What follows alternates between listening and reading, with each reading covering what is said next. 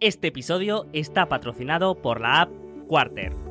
Como ya sabemos, nos encontramos en pleno periodo de presentación de resultados y para muchos inversores, como yo, seguir todos los informes y las llamadas trimestrales de las compañías que seguimos se vuelve una tarea bastante difícil.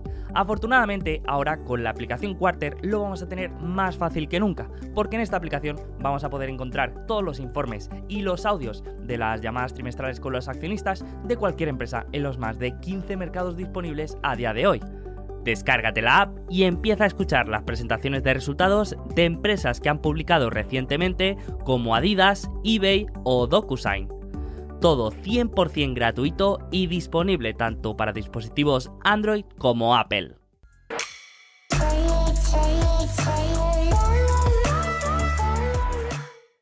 ¿Qué es el dinero? Podríamos definir el dinero de muchas maneras pero la que está más en línea con la realidad es la de que el dinero es una construcción social, una manera de llevar un registro de lo que la sociedad, de manera colectiva, cree que aporta cada persona. Si Jeff Bezos es la persona más rica del planeta, es porque colectivamente hemos determinado que es una persona que ha aportado mucho valor a la sociedad. Si un Bitcoin hoy vale unos 40.000 dólares es porque de manera colectiva hemos determinado que ese es el valor de un Bitcoin. Quizá antes de la llegada de Bitcoin, el pensamiento general sobre el dinero estaba más relacionado con un valor predecible con el que podías intercambiar bienes y servicios cuando y como quisieras. Pero durante las últimas semanas y los últimos años, hemos estado viendo una serie de acontecimientos que han demostrado que esto no es así. La respuesta de la pandemia del coronavirus y la gestión de la deuda de los gobiernos han dejado claro que el valor del dinero y lo que se puede hacer con él está muy condicionado por las acciones de los bancos centrales y las políticas monetarias de cada estado. Los bancos pueden ser rescatados, el dinero puede ser creado de la nada y los gobiernos pueden endeudarse por encima de sus posibilidades. Es decir, que el dinero que utilizamos a día de hoy es una herramienta más que tienen los estados para conseguir sus objetivos. Pero entonces, ¿el dinero no era una construcción social que se establecía de manera colectiva?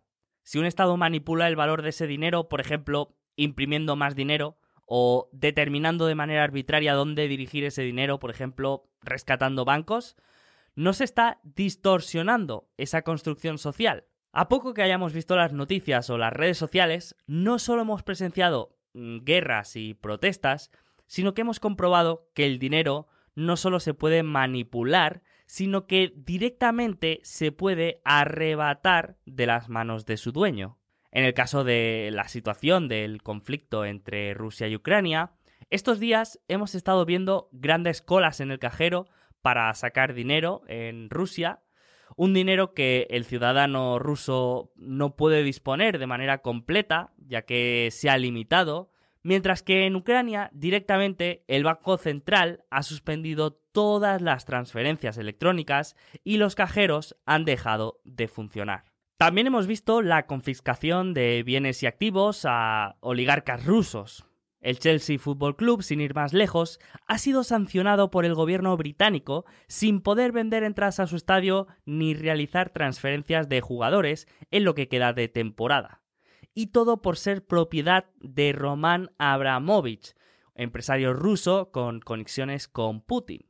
Pero este no ha sido el único caso reciente que podríamos considerar de totalitarismo monetario. En Canadá, una de las naciones que probablemente podríamos considerar con democracias más avanzadas del mundo, han publicado recientemente una serie de decretos de emergencia para poder congelar cuentas bancarias de cualquier persona sin la necesidad de una orden judicial.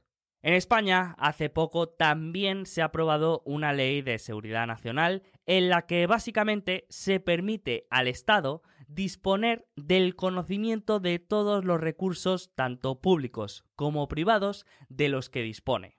Todo esto que estamos viviendo está demostrando día tras día el potencial valor de las criptomonedas, de la descentralización y sobre todo de Bitcoin. A pesar de la enorme incertidumbre global, Bitcoin y otras criptomonedas han estado viendo flujos de efectivo positivo durante las últimas semanas. Durante 2021, Bitcoin ha tenido una entrada neta de capital institucional de 166 millones de dólares, con flujos positivos durante las últimas 7 semanas consecutivas.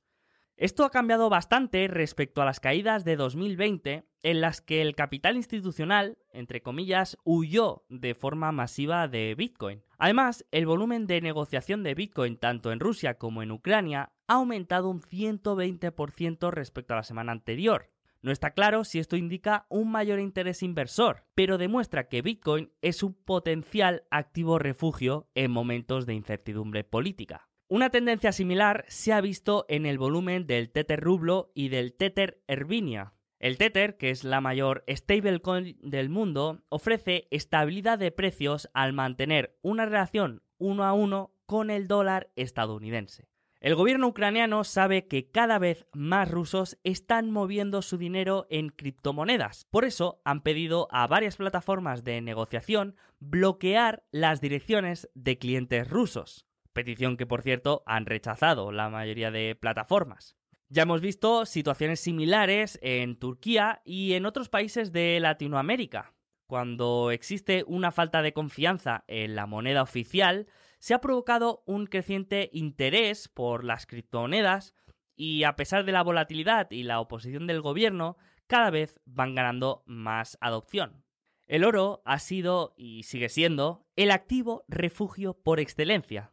En tiempos de incertidumbre, guerras o crisis, el oro siempre ha permitido proteger el poder adquisitivo de sus propietarios. Pero aún así, sus limitaciones son obvias. Imagina que tienes que dejar tu país porque está siendo invadido. ¿Dónde prefieres custodiar todo tu patrimonio? ¿En oro físico o en 12 palabras que puedas memorizar? Bitcoin no resuelve un conflicto, pero sí que permite custodiar y transferir valor de manera fácil y segura. De hecho, se han dado casos de personas que han logrado salir de Ucrania y han podido llevar consigo parte de su capital gracias a Bitcoin. Los que tenían su dinero en el banco no han podido sacarlo debido a las restricciones del Banco Central. Y los que tenían su patrimonio en otros activos como oro o inmuebles no han podido transportarlo de manera sencilla. Pero además de estos beneficios a nivel privado, a nivel institucional, las criptomonedas también están demostrando una mayor utilidad. Sin ir más lejos, Ucrania ha conseguido recaudar más de 50 millones de dólares a través de lanzamientos de tokens y de NFTs. Hasta ahora nunca había sido tan fácil y tan rápido colaborar de forma efectiva con una causa solidaria.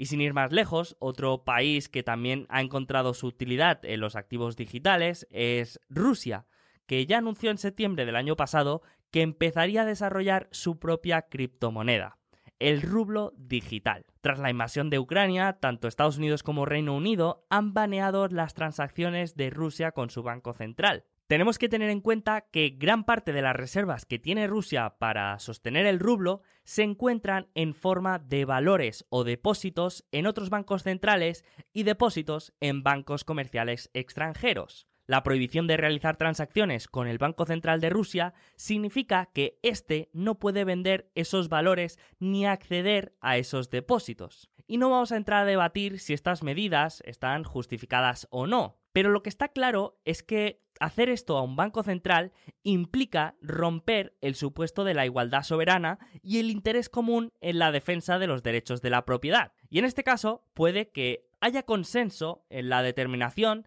de quién es el bueno y quién es el malo de esta película. Y podemos, entre comillas, decir que estas medidas están bien porque alguien está haciendo algo malo. Pero ¿qué pasa cuando vemos algo parecido eh, por ejemplo, con el caso de las revueltas de los camioneros en Canadá. ¿Tenemos claro ahí quién es el bueno y quién es el malo de la película? Pues la verdad es que para la idea de este episodio no importa. En este caso, a lo que tenemos que poner atención es que estamos viviendo una normalización de la confiscación de bienes. Y aunque podamos estar de acuerdo en las medidas que se están tomando hoy, el día de mañana estas mismas medidas se pueden tomar de manera mucho más arbitraria sobre cualquier individuo que no esté alineado con los objetivos del poder. Y sé que esto puede parecer bastante conspiranoico, pero la verdad es que yo no lo soy para nada. De hecho, no creo ni que las personas que tenemos en el poder sean malvadas, ni que se quiera crear un mundo distópico. Pero sí que veo que cada vez más se está dando sentido a la propuesta de valor de los activos digitales y que cada vez más el interés por activos refugio a la centralización, a las guerras y a la censura va a ir en aumento. Y es que, como se dice en la comunidad Bitcoin, los gobiernos son el mejor equipo de marketing que Bitcoin podría tener.